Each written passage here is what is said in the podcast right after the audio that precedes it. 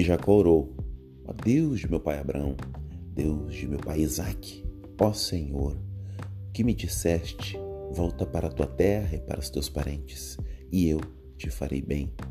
E o sol nascia quando ele atravessou Peniel e mancava de uma perna. Gênesis 32, versos 9 e verso 31. Olá, gente querida, tudo em paz com vocês? Olha, espero de coração, viu que sim. O tema dessa mensagem é um amanhecer em nossa história. Certa vez eu ouvi uma reflexão que lembrava que Jacó, quando seguia para seu destino até Arã, o sol estava se pondo, mas quando ele volta e luta com Deus e prevalece, segue o seu trajeto enquanto amanhece. É, é tempo de mudança. É momento das trevas da vida de Jacó se transformarem em luz. Agora, aquele que saiu de casa com uma vara na mão e que reclinou sua cabeça numa pedra, voltar cerca de 20 anos depois, próspero, com duas caravanas, esposas e filhos.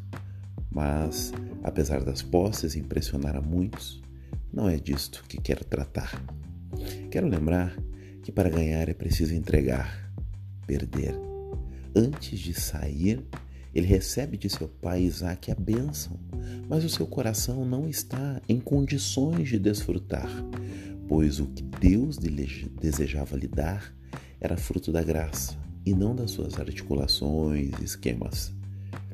É neste processo que o Deus de Abraão e Isaac passa a se tornar também o Deus de Jacó.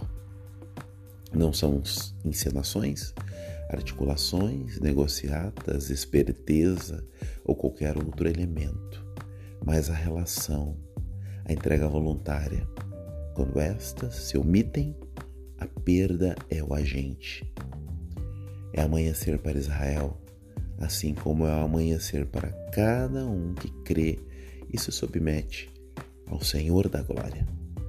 É assim que o amanhecer acontece em nosso viver. Essa é uma mensagem com amor ao seu coração, em nome de Jesus.